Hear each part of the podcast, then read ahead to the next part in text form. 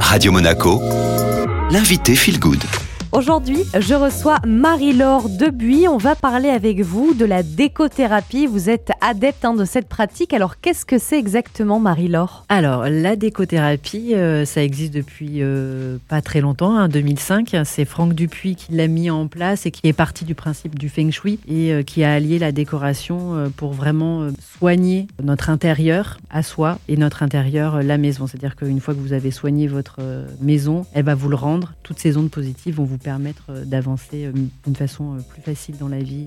Est-ce qu'il y a des grandes lignes, des grands concepts comme ça au cœur de la décothérapie? Alors les grandes lignes, c'est d'abord d'apprendre à faire une introspection en soi. Qu'est-ce que j'aime? Quels sont mes rêves? Qu'est-ce que j'attends de cet intérieur? Qu'est-ce que j'y projette? Deuxième temps, ça va être d'apprendre à faire du tri. L'encombrement n'est pas bon pour nous. En décothérapie, par exemple, des choses qui sont cassées, fêlées, où on les répare, ou on ne les garde pas. Il y a des ondes un peu négatives fait, dans la décothérapie, il y a aussi le principe du beau. Le beau, euh, c'est quelque chose qui attire, qui nous fait du bien. C'est reconnu scientifiquement. Euh, donc voilà, c'est important que notre intérieur euh, nous, nous fasse du bien.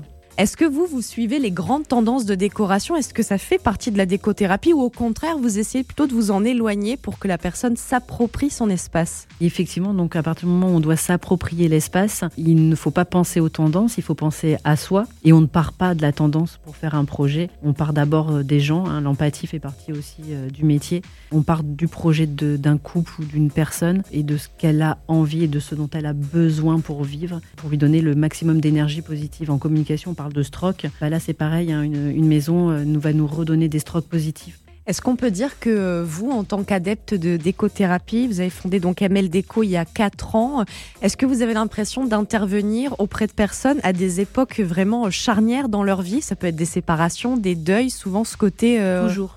Toujours, quand, euh, quand on m'appelle, c'est toujours parce que d'un seul coup, il y, a, il y a quelque chose qui bascule on a un besoin de gros changements. Et c'est là où on rejoint un peu la décothérapie, c'est qu'à partir du moment où on passe à l'acte, c'est qu'en soi, on a déjà fait un, un, petit bout de chemin dans l'introspection pour se dire j'ai besoin de changement, Là, ça va plus. Là, ça, ne me correspond plus. Marie-Laure, merci beaucoup d'avoir été avec nous en tant que fondatrice de ML Déco pour évoquer la décothérapie. Regardez un petit peu en quoi ça consiste. Vous avez euh, tout le podcast qui est disponible sur Spotify, Deezer, Auchan, en tapant Radio Monaco Feel Good. Et si vous voulez contacter Marie-Laure, rendez-vous sur son compte Instagram mldéco.fr et c'est le retour de la musique.